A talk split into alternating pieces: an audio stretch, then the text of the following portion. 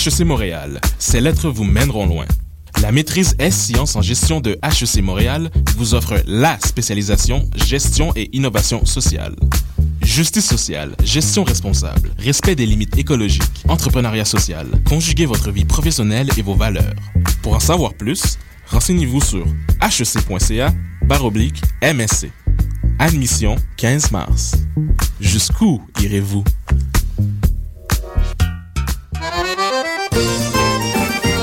Les productions Nuit d'Afrique présentent la huitième édition des Silidors de la musique du monde. Les Silidors, la distinction musicale qui souligne le talent des artistes de la musique du monde, vous invite à découvrir 36 groupes. À travers cette unique vitrine, venez voter pour vos artistes coup de cœur. Jusqu'au 16 avril, tous les mardis et mercredis, au Club Balatou, dans le cadre de concerts gratuits. Les Silidors, le prix du public qui fait grandir le monde. Pour plus d'informations, consultez le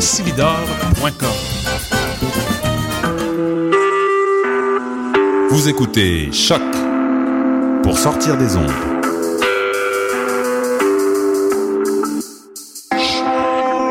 Podcast, musique, découverte.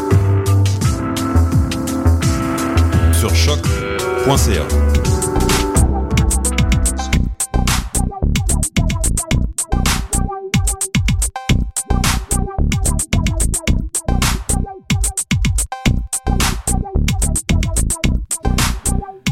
Mesdames et messieurs, Popper, bonjour. Vous êtes sur les ondes de choc.ca et vous écoutez Pop en stock, le podcast. Pop en stock est l'extension de la revue numérique portant le même nom, unique en son genre sur l'Internet francophone, ouvroir de théorie culturelle et d'espace de, de vulgarisation pour les études les plus pointues portant sur la pop, tout domaine de la fiction populaire contemporaine confondu. N'oubliez pas, Nihil pop alienum nobis. C'est toujours mieux de le dire à la fin, je trouve, à la toute fin du show. Bonjour et bienvenue à cette nouvelle émission, la 20e si je me rappelle bien. Aujourd'hui, une émission euh, très tranquille, Jean-Michel Bertillon au micro, avec quelqu'un que ça fait très longtemps que je que j'aimerais que je voulais partager les ondes radiophoniques en fait quelqu'un euh, une très bonne verve euh, un, intellectuel fracassant qui euh, sait très bien parler de son sujet et c'est d'autant mieux parce que c'est un sujet qui est assez euh, intimidant, je dirais, d'approche. C'est pas euh, nul ne s'improvise expert du BDiste influent Chris Ware. Aujourd'hui, on a une émission quand même assez particulière parce qu'on va parler autant en présence qu'en absence. Il faut commencer définitivement avec une mention et une félicitation à euh, Maxime Galland, qui est euh, maître SR maintenant, je si si je, me fourvoie pas, euh, qui a euh, remporté le prix Mimosine pour son travail de, virtuose sur Chris Ware, notamment dans son mémoire de maîtrise, Chris Ware, architecte de la mémoire, qui est disponible depuis la semaine dernière, je me rappelle bien, sur le site web du NT2, le laboratoire de nouvelles textualités, nouvelles technologies de l'UCAM, euh, auquel notre, euh, notre collaborateur, que j'ai pas nommé encore, c'est malade, a participé longuement, longuement. Gabriel Godette, bonjour. Bonjour. C'est, c'est pourtant de conversation, parce que ça fait quand même cinq ans qu'on jase de bande dessinée au moins une fois par mois. Ah, Enfin, on s'installe à la radio et on va pouvoir parler. Et vous allez voir euh, d'expérience toute première à quel point est-ce qu'on on peut être ébloui par les commentaires de ce jeune homme, notamment sur Chris Ware. L'autre absent, et ouais, je vais te couvrir, euh, inquiète-toi. L'autre grand absent, ça va être euh, Jacques Sanson, un homme que si je peux le mentionner, je le fais. Euh, Quelqu'un que tout le monde en études de bande dessinée euh, doit en quelque sorte un leg envers. C'est le grand innovateur des, des colloques sur la bande dessinée au Québec. C'est aussi celui qui a travaillé sur la première échange, si je me rappelle bien, Québec-Angoulême. C'est aussi un des grands, grands essayistes, un des importants essayistes au Québec, qui a conséquemment écrit une œuvre qui se nomme Chris Ware, qui s'intitule Chris Ware, la bande dessinée réinventée. Un essai qu'il a coécrit avec Benoît Peters. Je dois dire par contre que la présence de Jean Sanson va me permettre de prendre la parole parce que s'il avait été en... j'avais été en présence de, de, cette, de ce monument de l'étude de la bande dessinée euh, québécoise et même mondiale, j'aurais été absolument pétrifié et je n'aurais pas osé euh, dire quoi que ce soit. Oui, ouais, parce que tu veux lui laisser la place. Puis ça a été aussi la même chose avec Maxime. Dans mon cas, euh, Maxime est quelqu'un que tu veux vraiment laisser libre cours lorsqu'il arrive de parler euh, des trucs qui l'intéressent, qui le fascinent et auxquels il détient une forme d'expertise. C'est un, un, jeune homme et un érudit euh, extrêmement intéressant. Et bon, c'est malheureux qu'on n'a pas pu l'avoir à l'émission, mais il existe. Il se promène parmi nous et si vous le voyez sur le coin de la rue, accrochez-le et demandez-lui de vous, euh, de vous parler de quelque chose. Et je suis convaincu que ce jeune homme sympathique va le faire. Qu'on commence notre émission, moi je la crains à l'os, l'émission sur Chris Ware. Mais bon, ça fait deux semaines. On a travaillé beaucoup sur Building Stories. On a lu beaucoup. On est prêt à y aller. Premièrement, on va, évidemment, on va, commencer à parler de, de, Chris Ware comme artiste. C'est toujours euh, le moment du souffle qui vient. On va parler évidemment de l'artiste, on va parler de, son parcours, euh, on va parler des œuvres, on va essayer de travailler sur ces trois œuvres importantes qui sont approchables de manière extrêmement pluriforme. Et aussi essayer ben gamme, je, vais vraiment te laisser la fin là-dessus, sur ses influences parce que moi, euh, c'est un, une constellation en soi-même, euh, Chris Ware, mais pour moi, ça va toujours rester un ovni qui est tout seul dans sa section, malgré que euh, quelques recherches sur lui ça, font découler beaucoup d'inspiration, même musicale. Il y a énormément de gens qui sont inspirés de Chris Ware. Euh, quand il est venu le temps de composer des albums, par exemple, et euh, jusqu'au plus étendu dans des jeux vidéo. Il y a des gens qui ont fait des petits jeux vidéo d'extraterrestres et d'écosystèmes qui se rappellent de, de l'œuvre, de l'œuvre de, de, ah merde, Frederick Christopher Ware. Oui, exactement. Ah, right on. Il signe euh, à l'occasion FC Ware, mais il est plus largement connu sous le nom de Chris Ware. Peut-être le, truc qui est le plus intéressant par rapport à sa formation et son, développement, euh, Chris, Ware est originaire du Nebraska euh, et donc euh, se, plaît, se complaît à raconter qu'il a eu une enfance très isolée, très malheureuse, que la personne qui était la plus proche de lui, c'était sa grand-mère. Et il a donc, comme beaucoup de bédistes, lu énormément de bandes dessinées. Mais contrairement à des artistes de sa génération avec qui il partage non seulement des, des intérêts esthétiques et éthiques et idéologiques, mais même une amitié et des collaborations professionnelles, des artistes comme Daniel Close et le Canadien Seth.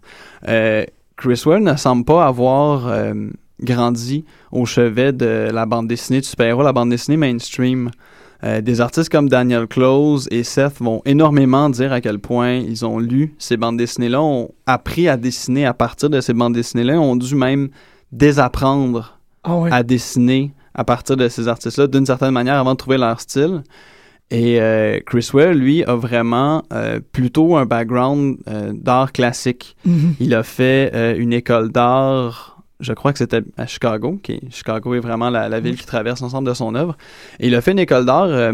c'est un artiste, bon, qui est évidemment extrêmement doué, on, on le découvre rapidement en regardant n'importe quelle de ses images, mais et qui a une conception de la création visuelle qui dépasse largement la bande dessinée en ceci qu'il n'est pas intéressé simplement par le fait de raconter de manière lisible et limpide euh, un récit. Il a des préoccupations vraiment là en termes de tabularité, c'est-à-dire mhm. regarder la planche dans son ensemble. Euh, il va même briser souvent le rythme de ses bandes dessinées, on y reviendra. Mais donc, euh, il a vraiment eu une expérience d'école d'art, euh, de beaux-arts, digne des, des, artistes peintres, etc. Mhm. C'est une expérience d'ailleurs dont il est sorti quand même un peu aigri parce que on lui, euh, évidemment, on soulignait son talent, mais on le décourageait énormément euh, de faire de la bande dessinée. On lui disait, il n'y a, pas d'avenir vraiment là-dedans. il y avait encore le vieux Roland de préjugés de, bon, c'est un art qui s'adresse aux enfants. il y avait idée là donc que la narration, ça n'a pas sa place vraiment dans les arts visuels. Et donc, euh, il, va il va garder un ressentiment face à ce rejet-là mhm. par les arts euh, qualifiés de highbrow, euh, les, les, les hauts-arts, les beaux-arts. il va un peu les passer à tabac dans certaines de, leurs, dans, dans certaines de ses œuvres. Oui, c'est vrai. C'est vrai qu'il y a souvent des commentaires sur le monde du, du highbrow art, là, le high art. Mais c'est drôle parce que la façon que tu décris ça, ça me fait penser à l'interaction qui a été fictionnalisée dans, dans American Splendor entre euh, Robert Crumb et Harvey Picard. En quoi Crumb disait à Picard, ben c'est pas, euh, c'est pas très important ce que tu sais faire à la bande dessinée. Euh, ou ce que tu sais faire en termes de bande dessinée, c'est qu'est-ce que tu es capable d'amener à la bande dessinée qui va te donner une voix puis qui va faire que tu es, lu. Puis Picard, ben, on le sait, c'est son c'est sa perspective sur la vie qui a fait Mhm. que il est devenu un BDiste important. C'est pas euh, son aptitude euh, graphique, parce que ça peut être un très grand dessinateur, ça a à peine été un dessinateur, mais c'est vraiment la voix que lui amenait. C'est, essentiellement ça aussi qui est arrivé avec Chris Ware, parce que Chris Ware a commencé dans, euh, il a commencé dans Raw, si je me rappelle bien. C'est euh, pas la première euh, de ses parutions. Il a, il a écrit beaucoup de trucs pour euh, son journal étudiant Oui, de. Daily Texan. Par contre, Raw, ça a été un peu sa, sa mise au monde. Pour Ouais. les auditeurs qui connaissent pas Raw, Raw a été une revue extrêmement, extrêmement importante dans l'histoire de la bande dessinée américaine. C'est venu au tournant des années 80, donc après la période qu'on a appelée le Comics Underground, Mhm. où euh, des BDistes ont vraiment exprimé là, toutes les idéologies de la contre-culture, de sexe, drogue et rock'n'roll dans la bande dessinée qui à cette époque-là était vraiment considéré comme un médium juvénile beaucoup aux États-Unis. Donc là, des artistes, euh, donc le plus connu étant Crumb, ont Mhm. créé des revues euh, alternatives euh, très très subversives qui se vendaient un peu sous le manteau, qui se vendaient dans les head shops, là, les, les magasins où on vend des articles pour fumer du pot. Donc et là, il y a eu une grosse vague de comics underground qui a fait émerger beaucoup de talents, mais la scène s'est énormément dissipée à partir du moment où les gens ont dû un peu se professionnaliser. Ça les intéressait pas parce que c'était pas mal tous des poteux, des, des gens sur le party qui étaient pas capables de tenir un budget. Et donc, Art Spiegelman, qui a commencé sa carrière pendant les comics underground, a décidé de lancer avec sa femme euh, Françoise Mouly euh, une revue de bande dessinée qui serait sophistiquée, qui voulait donc être vraiment là, du high-end pour démontrer un peu euh, l'intérêt que pouvait représenter ce médium. Donc, on, favorisait énormément dans Raw la bande dessinée expérimentale. Euh, le produit était de très belle qualité. Il se faisait une fierté de, de faire ça sur du papier glacé. Et j'ai entendu un... présentation et tout, là, pour donner un- une forme de respectabilité à l'œuvre. là. Ouais, et c'était intéressant parce qu'il y a un BDiste euh, underground qui avait été approché par Spiegelman pour travailler dans Raw. Il avait envoyé des trucs, puis Spiegelman avait répondu Ben finalement, on ne prendra pas parce que c'est trop juvénile ce, que tu fais. Et le gars a dit en fait la différence de scène entre les comics underground et Raw, c'est que les comics underground, les soirées de bouclage, on faisait ça avec des bières et des joints. Et la soirée de lancement de magazine de Raw, c'était 20 fromages. Vraiment? Ouais. Ah ouais. Donc, on sentait qu'il y avait un clivage important. Oui, oui. Dans Ça les pour- premiers, là. Ouais. C'est. hey, Et ça pour dire que Raw a vraiment eu la volonté de, de propulser la bande dessinée dans les hautes sphères de l'art. Et il y a énormément d'artistes qui ont publié dans Raw. Il y a autant eu la republication de certains vétérans de la bande dessinée. Il y a l'importation d'Européens à l'approche plus expérimentale comme Joe Swart qui a, qui a publié dans Raw. Et Chris Ware, en tant que très jeune artiste, a publié un récit de six pages qui s'appelle I Guess, qui est Ah! probablement euh, disponible, disponible en ligne assez facilement, qui a été réédité dans plusieurs des trucs que Chris Ware lui-même a édité. Et c'était quand même euh, assez phénoménal pour un jeune comme ça qui avait pas un gros portfolio, qui avait pas un gros CV, de faire une entrée aussi fracassante dans les pages de Raw comme ça et de faire un truc qui, à ce jour, est quand même une des belles expérimentations formelles sur euh, le, le rapport paradoxal entre Mhm. euh, le texte et l'image. Et aussi, euh, le rapport que, comme tu disais tantôt, ces gens-là ont avec le super-héros.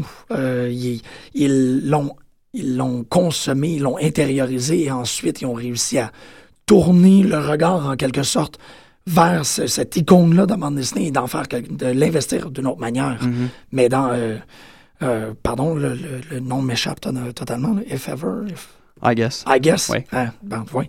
Il y a ça. Il y a, Mhm. il y a cette idée-là de. On, on, on ne nie pas le bagage de notre enfance, en, en même qu'on qu'on- qu'on l'investit avec quelque chose de beaucoup plus adulte. Puis là, je, je veux quand même pas créer la confusion. C'est pas du mature superhero comic book. Là. Ouais. Mais c'est vraiment comme. Bon, pour les gens qui seraient, euh, qui seraient un peu plus familiers avec Chris Ware, bon, évidemment, euh, il y a de nos auditeurs qui le sont. Un peu comme la présence du super-héros dans Jimmy Corrigan. Oui. Elle rappelle à une tradition bien connue que euh, Chris Ware ne décide pas de désavouer. Ben, la posture que Chris Ware a envers le super-héros, euh, qui est une posture qui est assez intéressante parce que c'est pas une posture de travail sur la figure internalisée comme le serait par exemple les bandes dessinées problématiques de super-héros au sein des majors comme le sont Watchmen et panoplie d'autres qui déconstruisent un peu la figure du super-héros à l'intérieur du médium. Oui. C'est pas de l'intérieur que le fait Ware. Et la, la posture de rejet vraiment externe qui a été de le ridiculiser, de pas en parler tout simplement. C'est sûr que par omission, on, on s'en détache, mais les artistes qui l'ont traité de l'extérieur pour la mettre à mal, euh, comme par exemple les parodies qu'il y avait dans Mad Magazine à l'époque, ou même dans le Comics Underground, la manière qu'on avait de, de faire des super-héros qui étaient complètement ridicules pour montrer euh, comment ça avait pas de bon sens. Chris Ware, lui, est comme entre les deux. Il a internalisé Mhm. l'importance du super-héros, euh, le caractère mythique, le caractère super-héroïque et la dimension affective que peut avoir un super-héros pour un jeune, Oui. pour un jeune garçon par exemple qui est un peu rejet ou qui a des qui, qui est pas à l'aise socialement et qui se plonge dans son univers imaginaire et donc ce, le super-héros qui est l'accès à son monde imaginaire comme ça, il va le jouer à plein de Mhm. manière qui est aussi respectueuse euh, dans un certain sens de, de la tradition parce qu'il va il comprend vraiment bien comment l'employer mais en même temps il l'emploie dans son versant un peu misérabiliste, un peu triste de le super-héros, c'est quand même I guess c'est euh, pour ceux qui l'auraient pas lu, I guess visuellement, c'est vraiment comme une bande dessinée de super-héros un peu typique avec des aplats de couleurs primaires, etc. Donc euh, un super-héros à cap qui doit sauver une femme en détresse des mains de scientifiques fous. Mais le texte dit complètement autre chose. Le texte, c'est une anecdote de jeunesse de Chris Ware qui raconte comment il avait de la difficulté avec son beau-père qui était raciste, euh, etc. Donc, pour utiliser le visuel du super-héros, c'est montrer comment il y avait un monde imaginaire dans lequel il aurait voulu venger un peu, se, se Mhm. venger de son univers. Et donc, c'est. Et c'est, bon, c'est un peu un terme super galvaudé, mais qui va être très important pour comprendre Chris Ware. C'est extrêmement postmoderne comme posture. Ah. C'est-à-dire que c'est à la fois comprendre les codes et les reconduire, mais les reconduire en étant conscient du second niveau qu'on y investit soi-même Mhm. Et que mais que ce second niveau-là est fondé sur un premier niveau qu'on peut pas annuler les deux.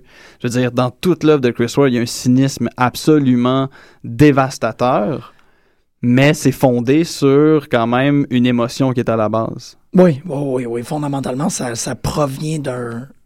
J'irais jusqu'à dire peut-être un, d'un décalage entre le souvenir et le vivre. Oui. Qu'il y a, il y a continuellement. Puis c'est ça, bon. euh, euh, Maxime Galland en parlé beaucoup par rapport à, l'architecture, mais la façon que tu le décris, tu vois déjà juste la figure du super-héros, moi, ça me rappelle, du moins, je peux bien euh, et correctement citer euh, Maxime en disant, dans son mémoire, en fait, il dit, je cite, Les lieux sont, chez Chris Ware, non seulement le théâtre du temps, mais également son symptôme. Les figures architecturales évoquent à la fois un passé immuable, comme la maison de la grand-mère dans Quimby, et la ruine, comme le palais d'exposition de Chicago dans Jimmy Corrigan. Mais là, il- cette station-là décrit l'architecture, mais elle fonctionne tout aussi bien si on parle de, du super-héros. Mhm. Il y a cette idée-là d'un euh, passé et d'une ruine. C'est... Ben, je je te dirais que c'est une très, très belle description qu'il a faite là, puis ça fonctionne pour pas mal tout, euh, tous les, les, les objets que Chris Ware met dans ses œuvres qui deviennent des, euh, des signes pour quelque chose d'autre, qui deviennent Ouais. des remplacements pour, des placeholders graphiques, si on peut dire. Mhm. Mais euh, ça, il y a seulement. comment est-ce que je peux dire ça? Parce que on, on rentrait un peu par rapport à l'école des, des beaux-arts à Chicago, il y a, où il a étudié puis il a commencé à, à développer un, un langage visuel à lui-même. J'ai toujours une. Ben, en fait, j'ai une fascination grandissante pour ça, les gens qui ne viennent pas de la bande dessinée, mais qui viennent euh, d'un autre art et qui décident en quelque sorte de faire une moyenne entre l'art de bande dessinée et l'art. Mhm. Bon, ça arrive très, très, très souvent que c'est des gens qui viennent euh, de, de graphisme et de design. Euh, mais on, on voit comment ce que. Puis là, je vais, je vais utiliser une drôle de métaphore, mais on voit comment que la couverte est tirée d'un côté puis de l'autre. Ouais. C'est comme là, euh, Corrigan, ben, l'architecture. Il y, a un, travail sur l'architecture, sur la, la, la mémoire des, des, des environnements, la mémoire des, des, des lieux.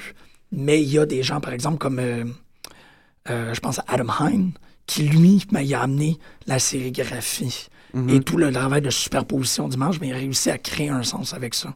Ou euh, des gens comme Brian Wood, qui sont restés comme, comme écrivains, qui sont d'abord et avant tout des écrivains, mais qui ont aussi été des dessinateurs ou des illustrateurs, notamment dans des affaires comme Channel Zero, où il a réussi à faire une bande dessinée au complet à l'aide de photocopies. C'est... euh, il y a quelque chose d'extraordinaire, il y a quelque chose de très euh, stimulant par rapport à ça. Puis je pense que Chris Ware, parce qu'il avait une formation autre et qu'il l'a ajusté à la bande dessinée, mais ça, ça dédouble et multiplie d'autant plus l'intérêt qu'on a envers lui. Mhm. Ça explique aussi pourquoi il y a autant de gens qui ont été fascinés par son arrivée. Ben, ce qui est intéressant en fait avec lui, c'est qu'autant euh, justement il y a une euh, culture artistique qui déborde largement euh, l'intérêt pour la bande dessinée, autant il a toujours voulu faire la bande dessinée. Ah c'est- c'est- quand on regarde ses premières publications, qui été, en fait, Chris Ware est comme apparu à la face du monde. Il y a eu Rock qui l'a signalé. Et il y a c'est Acme Novelty Library qui a pré-publié chez Fantagraphics, mais à l'époque, c'était quand même un peu un phénomène euh, underground. C'est comme l'époque où, je sais pas moi, Arcade Fire avait seulement un EP, il avait pas lancé Funeral. on écoutait l'album, on savait automatiquement ce groupe-là allait être big, Ouais. mais il a fallu une publication pour que là, il soit comme un peu révélé au monde. Dans le cas de... consécration. C'est ça. Ah dans, ouais. dans le cas clairement de, de Chris Ware, c'est quand euh, Jimmy Corrigan est paru en intégrale euh, autour de 2000. Mhm. Et ça, ça un- il faut absolument le signaler que Chris Ware est vraiment l'artiste plus que Art Spiegelman, dans mon sens, qui a permis euh, vraiment à la bande dessinée de rentrer dans la Ligue majeure, d'être considéré euh, autant par les critiques d'art que par les gens dans l'académie. Parce que, je veux dire, on dit beaucoup, bon, ben, évidemment, Art Spiegelman, il a publié Mouse. Mouse a gagné un prix Pulitzer en 91. Ça a comme fait la, la tête des gens exploser.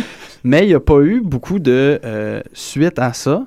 Et on dit, ah, c'est intéressant, une bande dessinée peut être bonne. Mais ça restait quand même un peu une espèce d'objet hétéroclite qui se détachait de la masse. Ah oui, absolument. Mais, euh, et de la même manière, quand Scott McCloud a publié Understanding Comics, ça a eu un- une importance dans le monde académique parce que les gens ont lu cet essai-là, un essai sur la bande dessinée en forme de bande dessinée.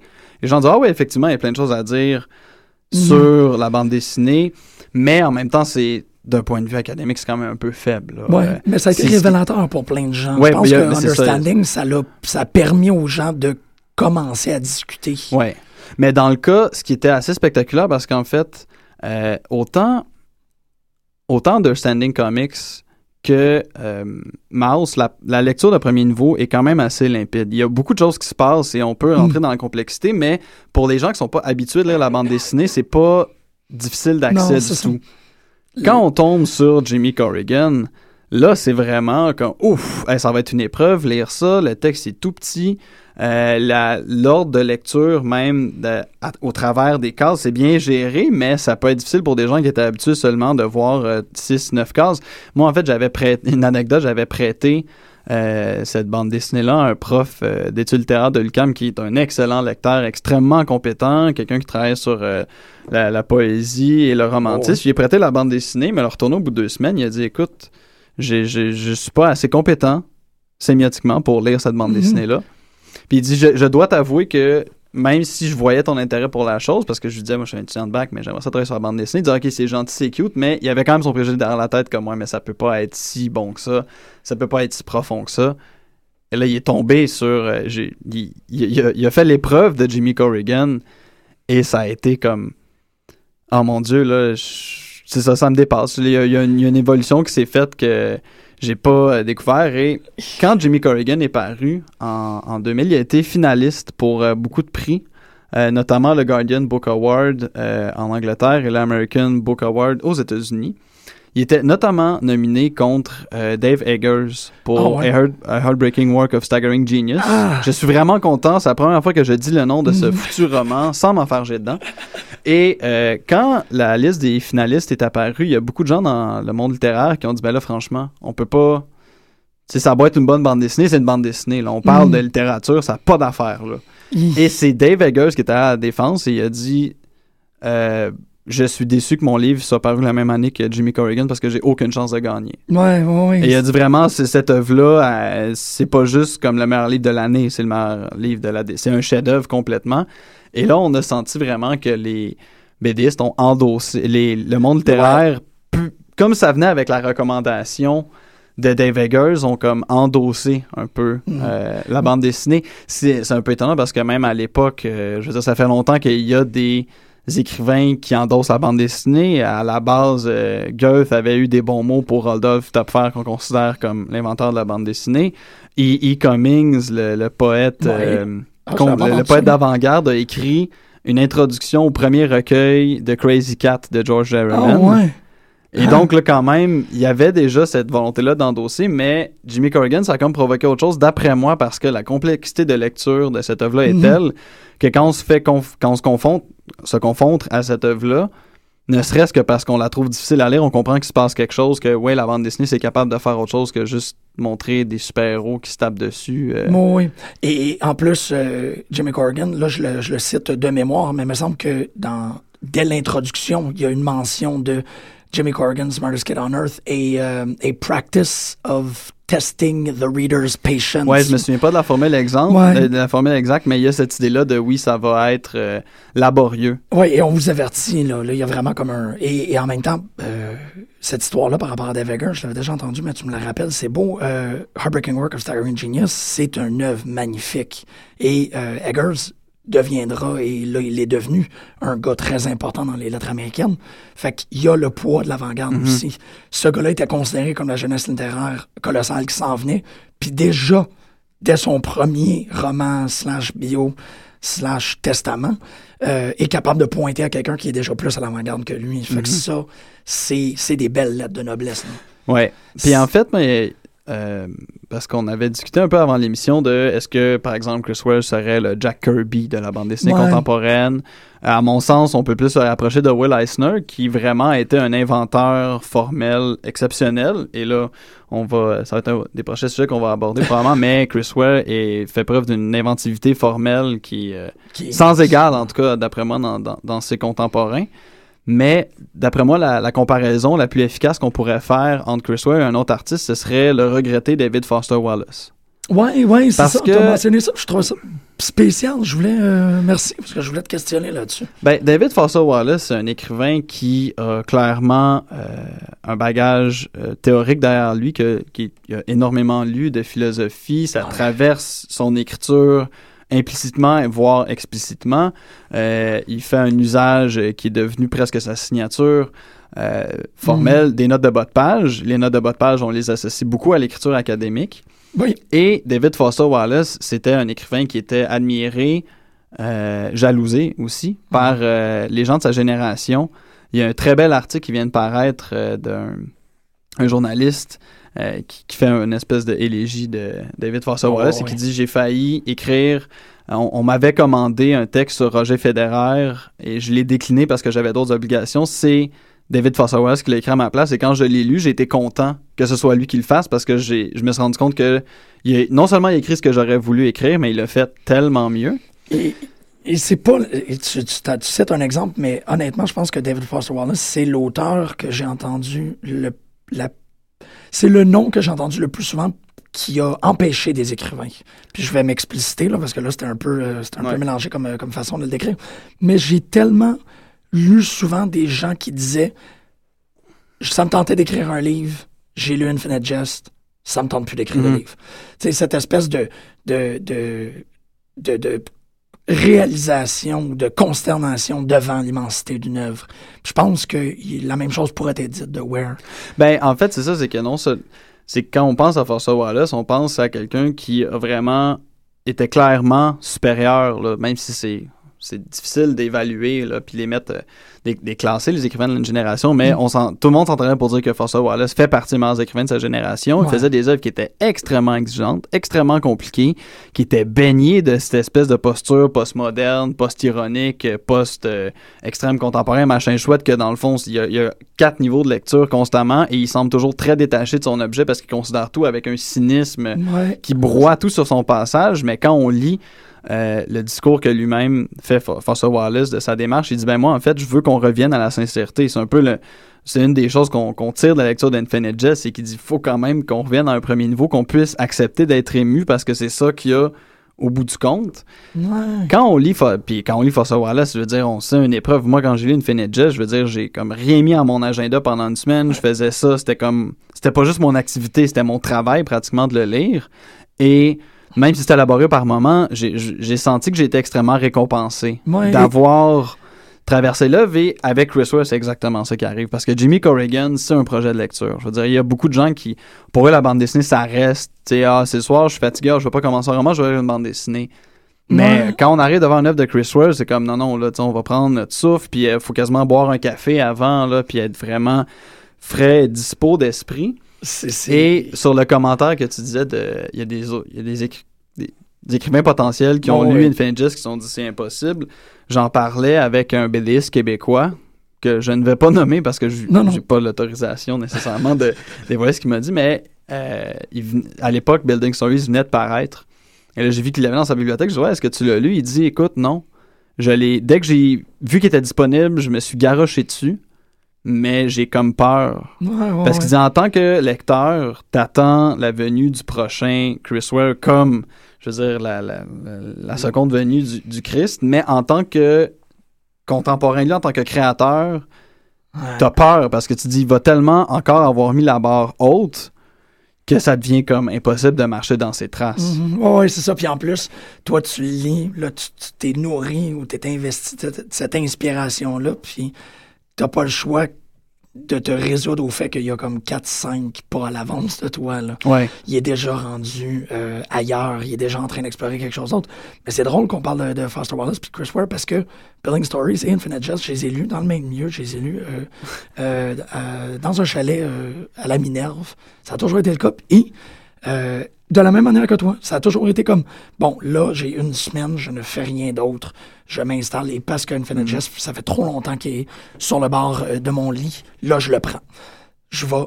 C'est- euh, confrontatif. Tu, tu regardes cette œuvre-là, puis t'es comme, OK, I'm gonna make you mine, man. Mhm. Puis c'est pas le cas. J'ai j'ai fait peur à des huards en riant pendant Infinite Jest. Pendant Infinite Jest, j'ai- j'ai éclaté de rire à plusieurs reprises. Et pour les gens qui l'auraient lu, la scène du micro-ondes, moi, je je- je- Ouais. je suis pas capable, je la trouve tellement Ouais, drôle. ouais. Ça a été la même chose avec Building Stories. Je me suis, je me suis attelé. C'était, on y va. J'ai pas ouvert la boîte encore. On l'ouvre. Et, je- et, et c'est, c'est très beau ce que tu dis par rapport à la sensibilité parce que c'est deux œuvres qui, dans leur, leur noyau, dans le, le, le, le croquant chocolat dans le milieu, sont des œuvres extrêmement touchantes. Mhm. Puis quand tu y arrives, moi, ben, avec un, un, un paysage un peu plus euh, relax, euh, c'est, ça, ça devient.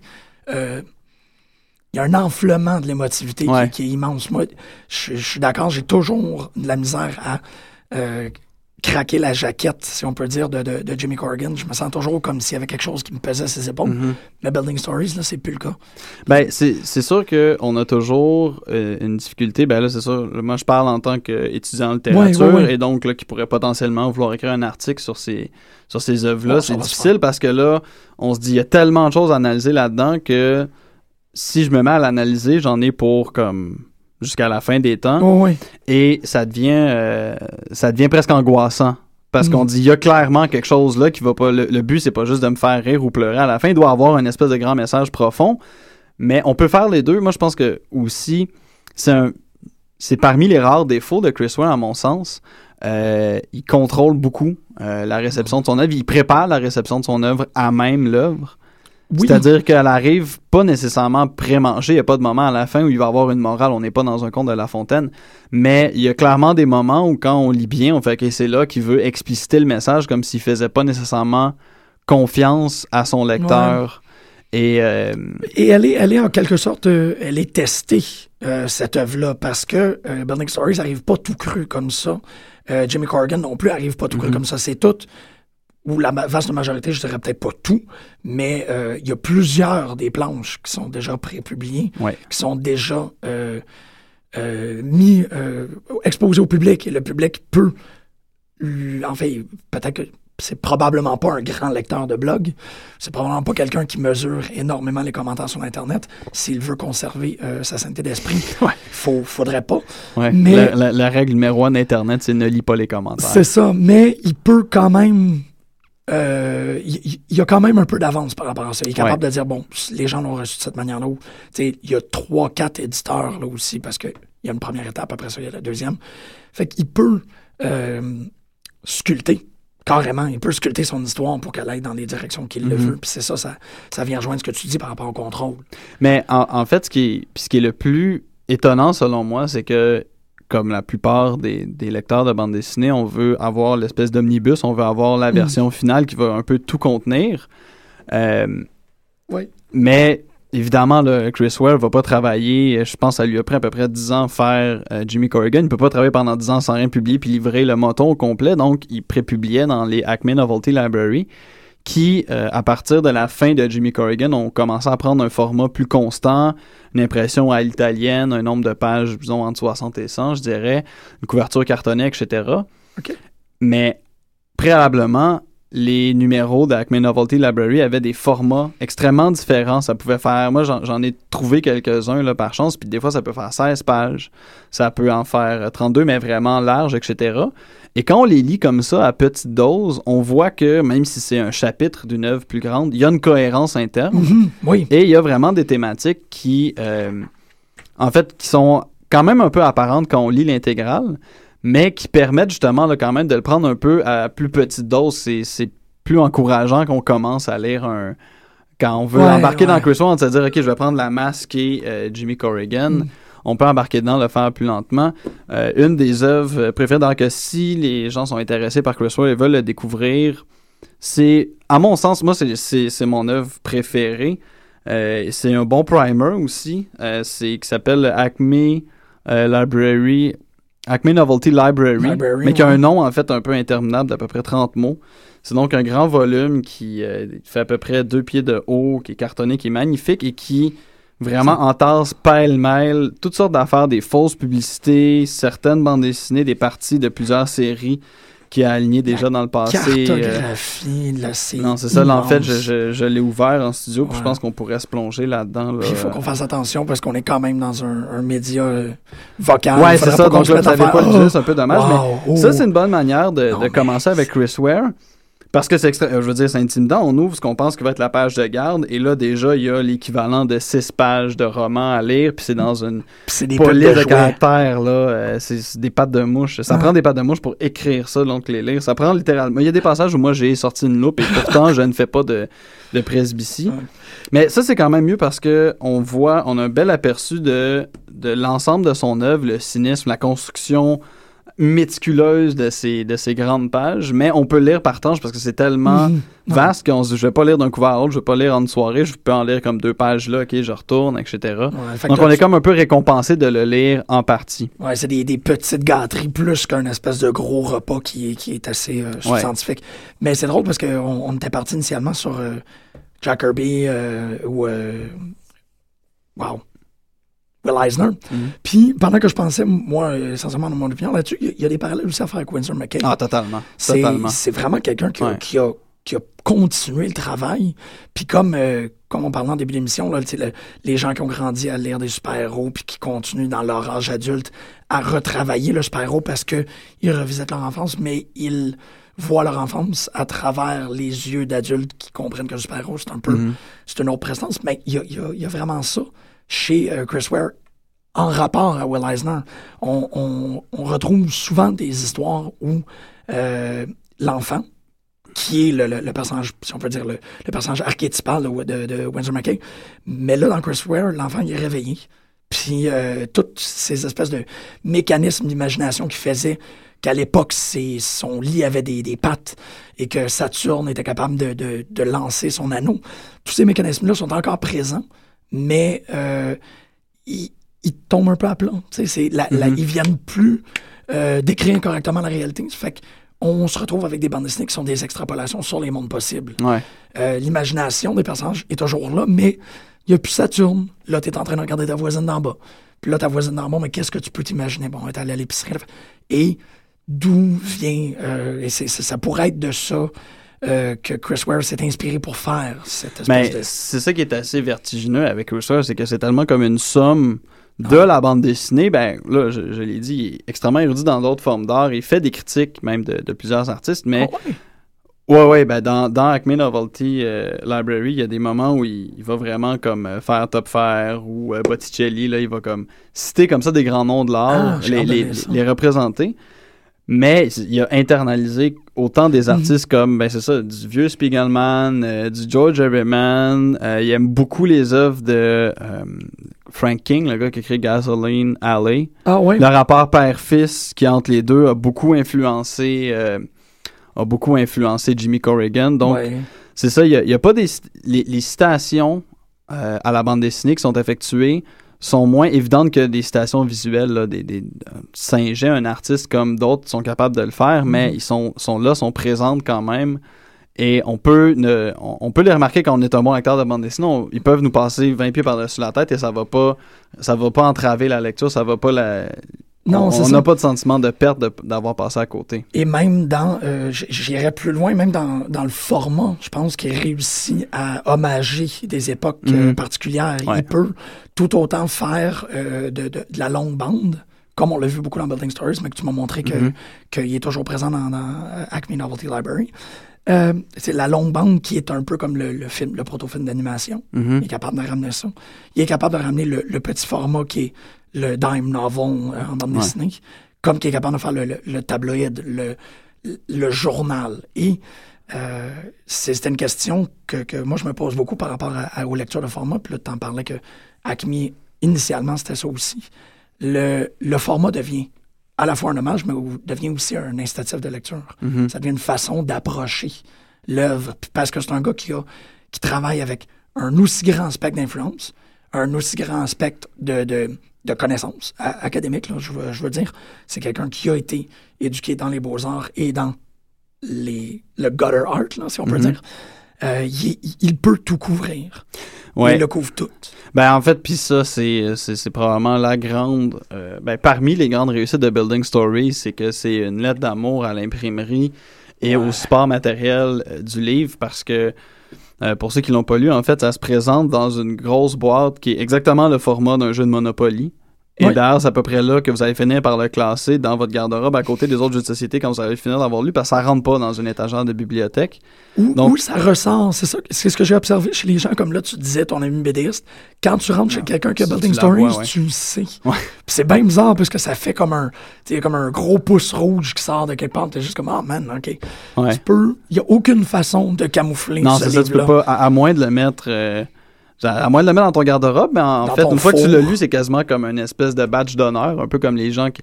Comme quand t'as lu une Jest, tu le mets dans ta bibliothèque, les gens le voient parce que c'est tellement gros. Ouais. Puis si tu le lis au complet, tu veux le mettre un peu parce que t'es presque fier de l'avoir traversé.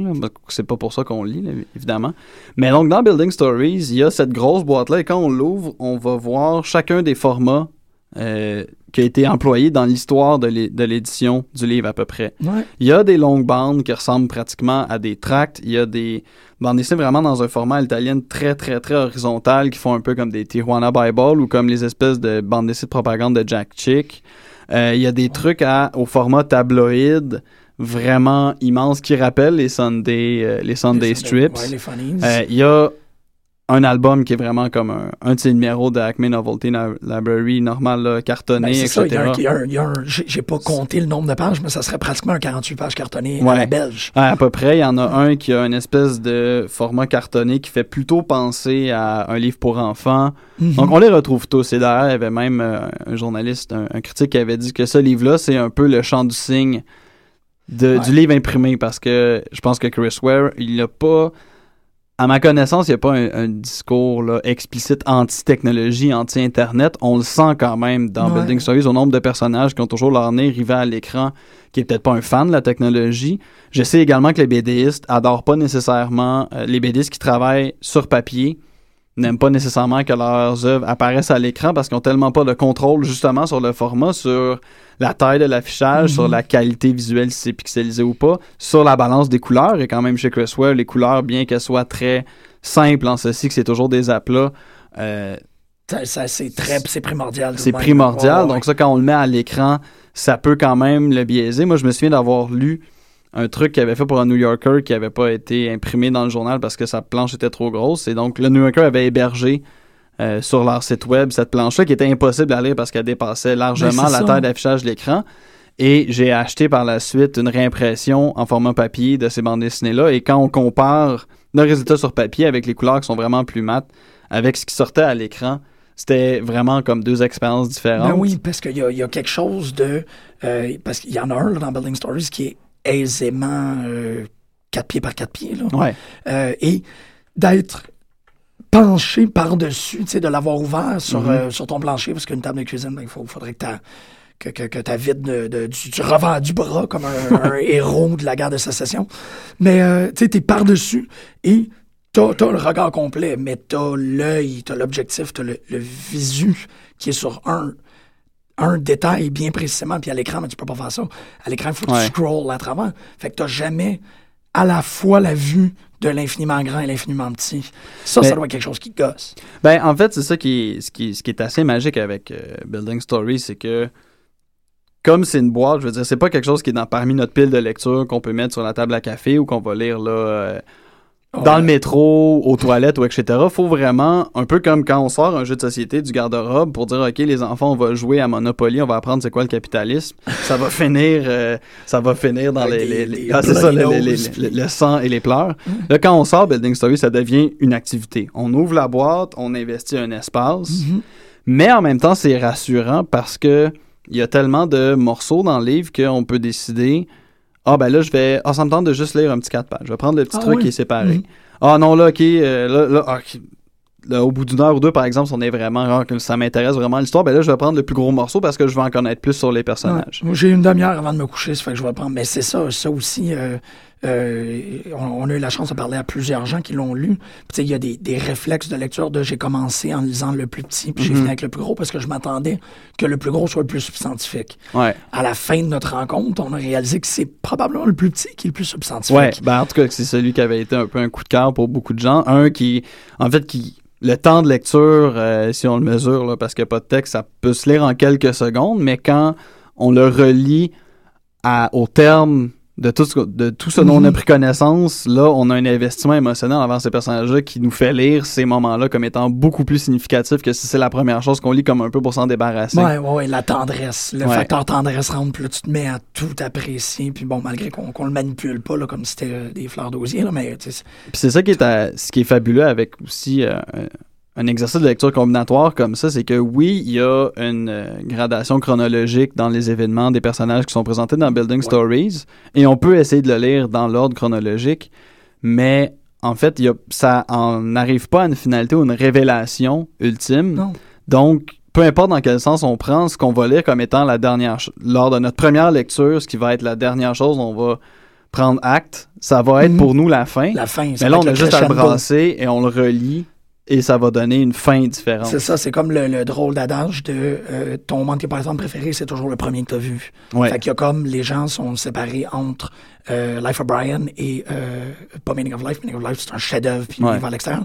Mais Holy Grail. Holy Grail ou Ouais. Life of Brian. Le premier que tu as vu, c'est ton préféré. Puis c'est un peu ça aussi avec Building Stories, c'est que ta première lecture, c'est ton canevas de base et à partir de ce moment-là, ça va toujours être ah, c'est le moment où sa meilleure amie est morte que Ouais. l'histoire a pris Ouais, son envol. Exactement. c'est le moment où est-ce qu'elle a déménagé en banlieue. Ou c'est le moment où est-ce qu'elle s'est séparée de son... Il y a tellement de... de, a- c'est- une... C'est un rhizome infini de, de, de début, milieu Ouais. et fin.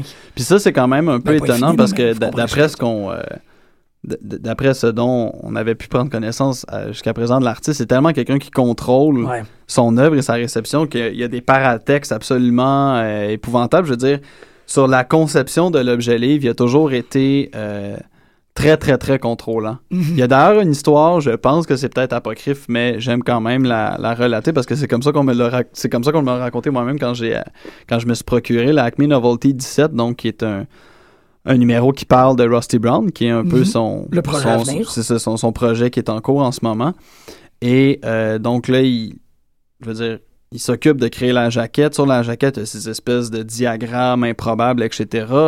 Euh, il camoufle le ISBN autant que possible pour une raison que je sais pas exactement pourquoi, Ah, mais il- ouais. il, il- il dissimule souvent le ISBN. Et donc, il prend soin d'écrire le prix avec des petites blagues sur la différence entre le prix canadien et le, le prix US. Comme prix canadien, souvent est marqué euh, prix au Canada d'ici à ce qu'on les envahisse.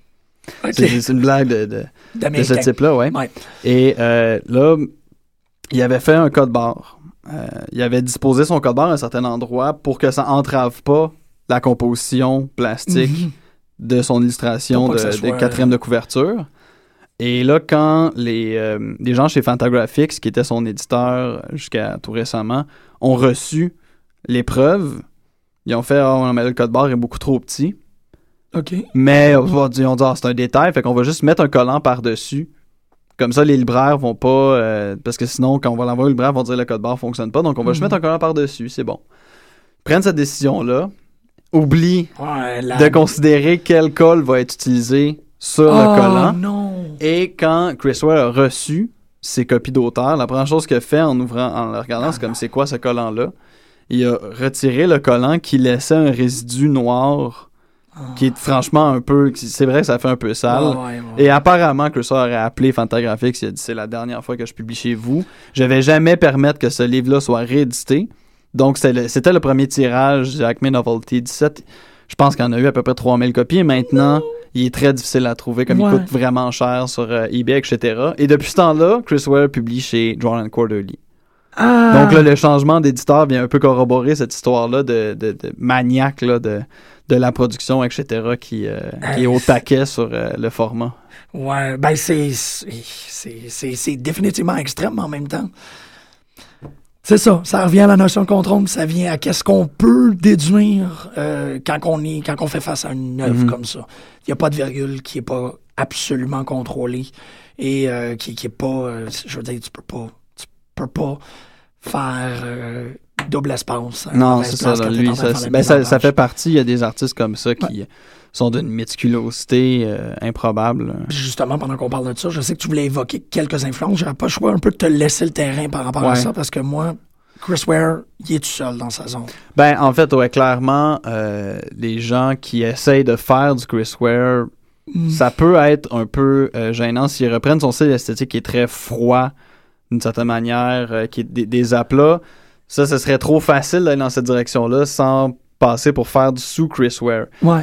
Par contre, son approche très expérimentale, euh, des mises en page vraiment éclatées, des diagrammes, etc., ça a influencé euh, quelques artistes Ah, contemporains. J'ai Ok. pas, j'ai pas les Il y noms. a, il y a notamment, ouais, mais- j'avais envoyé une liste, mais. ouais, mais je, euh, je l'ai pas. Moi, je, je sais que euh, récemment, puis je, te- je te donne le temps Mhm. de, de, de, de jogger ta mémoire.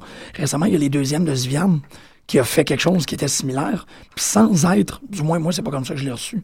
Je n'ai pas du tout vu euh, l'artiste comme voulant singer ce que, ce que Ouais. Fait.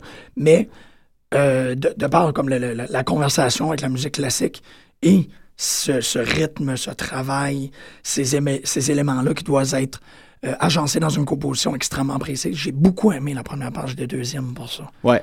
Ben, en fait, ça, je pense que Svian, si on lui disait, ben là, tu sais, ce que tu as fait à la fin avec ta partition musicale Mhm. slash sexuelle, est-ce que c'était inspiré de Chris Ware? Elle dirait probablement, ben non, c'est pas ça que j'avais en tête, mais j'en ai déjà parlé avec elle de Chris Ware, Ok. puis elle m'a dit, tu sais, le gars, il est tellement malade, comme il fait. Ben, c'est un peu le discours de il fait chier parce qu'il il fait tellement des choses extraordinaires que tu te sens gêné d'essayer quelque chose, mais en même temps, je crois que justement, les deuxièmes, c'est un bel exemple de bande dessinée qui est rendu possible par la témérité qu'a toujours manifesté Chris Ware. Ah, c'est beau ça. Il y a Ouais. des artistes, c'est ça, des artistes contemporains, dont un dont on parle pas assez, selon moi, qui s'appelle Kevin Ouais. euh, qui est un Américain du Minnesota qui a publié chez Jordan Quarterly et chez Fantagraphics notamment un collectif euh, Cursus qui est très joli. On réédité il y a pas longtemps euh, un truc qui s'appelle Gloriana qui est vraiment fantastique.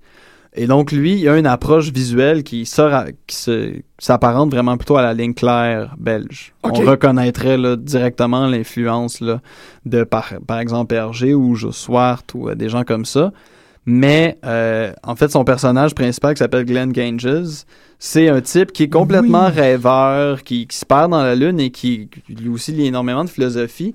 Et donc, il y a des moments où il va essayer de s'imaginer qu'il est en train de faire un voyage dans le temps, où il va penser à des univers alternatifs, et là, va se déployer des espèces de schémas visuels en, en mandala ou euh, avec des diagrammes, des, Mhm. des, des treillis comme ça.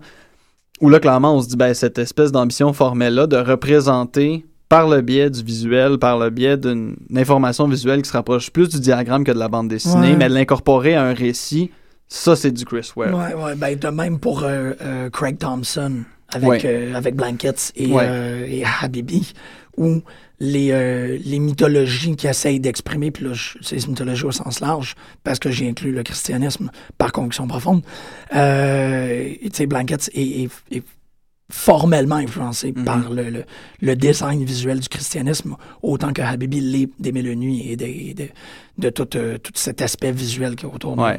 Il y a de un autre. Il y, a un, il y a un jeune que vraiment ça, comme tu lis, puis tu dis, ah là, lui, il va chauffer dans l'avenir euh, Ouais. rapproché. Chris Wells, c'est un type qui s'appelle John Pham, P-H-A-M. Il a publié deux numéros de quelque chose qui s'appelle Sublife. On sent d'ailleurs que c'est une formule qui se rapproche de Acme Novelty Library, en ceci que c'est publié euh, à l'italienne, dans un format dont euh, l'apparence est extrêmement léchée. Il y a des espèces d'incrustations, d'embellissements dorés, un peu comme les manu- presque comme les manuscrits enluminés et comme le Acme No- Novelty ouais? Etc. Euh, exactement. Et donc, il y a un dessin qui est parfois très schématique. euh, avec un lettrage qui est très petit. Lui, je pense qu'il se cache pas un peu de, de l'hommage euh, Mhm. qu'il veut rendre à Chris Ware. Mais lui, à, à l'intérieur de chacune de ses livraisons, il va passer par différentes univers narratifs, des univers di- diégétiques. Il y en a un qui va être, par exemple, l'histoire d'un astronaute. Et au deuxième numéro, il va avoir une espèce de poursuite d'automobile, de moto à la Mad Max. Donc, c'est extrêmement varié. Wow. Et lui, son rythme d'apparition est assez lent, mais on sent que lui, il se dit, ben, je vais avoir un véhicule, ça va être Sub Life, ça va toujours être ce format-là qui va être très beau. À l'intérieur de ça, je vais mettre un peu ce que je veux. Ça Mhm. va jamais être ennuyant. Et au terme, à, à force de publication, peut-être que là, on Ouais. pourra les, les, Les ramasser connecter, des trucs puis les mettre dans un album séparé, mais moi, je veux quand même que ça, ça passe par euh, un véhicule plutôt que par comme des albums autonomes. Ouais, OK. Hey, c'est stimulant, vraiment. Ouais. Ça, ça- ça inspire de quoi. Puis bon, il y avait aussi, euh, il fallait un peu parler d'achat, Ouais. euh, qui, euh, moi, j'ai lu, ben, j'ai définitivement lu Body World. Body World. Ouais. C'est lui qui a fait Bottomless Belly Button Ouais, aussi, que j'ai moins de souvenirs. Mais,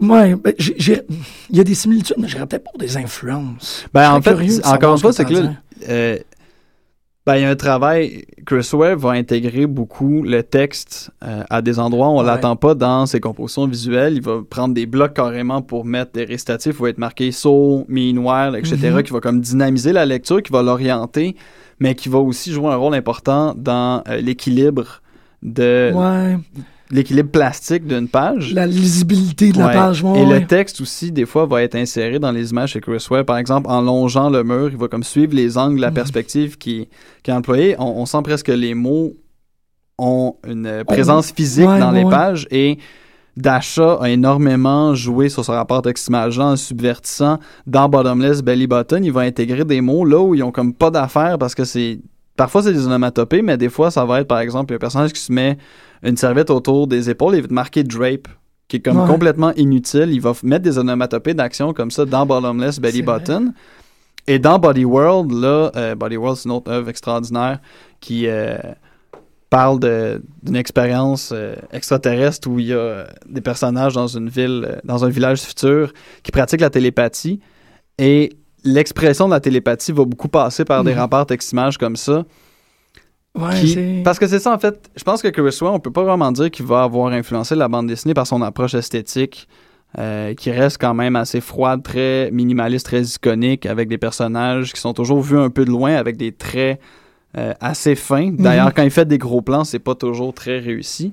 Il va vraiment avoir marqué la bande dessinée contemporaine de par son ambition Ouais, ouais. de par euh, les, les œuvres qui a vraiment dit moi je veux que la bande dessinée soit capable de tout se permettre de faire plus que juste les schémas habituels de super-héros ou d'autobiographie complaisante donc on va travailler la forme on va faire un peu ce qu'on veut on va vraiment regarder les auteurs avec les autres arts à, à leur niveau Ouais, à eux égal, là. et je pense que c'est ça l'in- l'influence que ça va avoir eu. Autant quand le, le premier graphic novel de Will Eisner a paru, il n'y a pas eu un impact immédiat.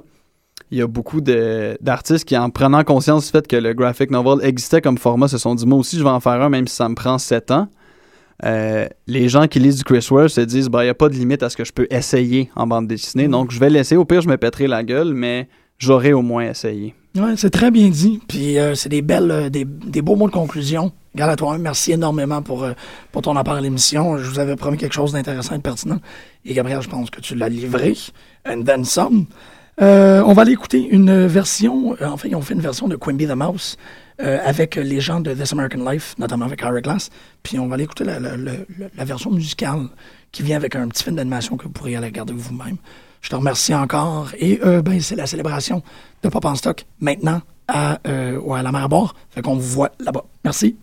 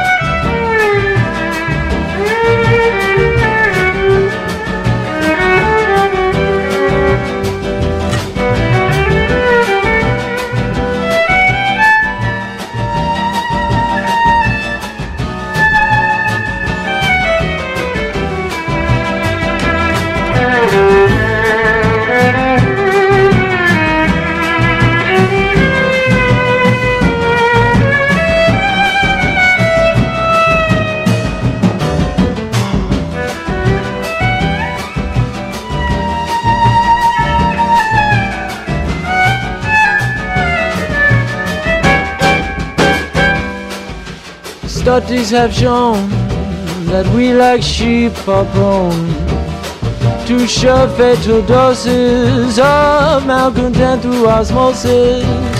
But don't be sympathetic, just pass the anesthetic.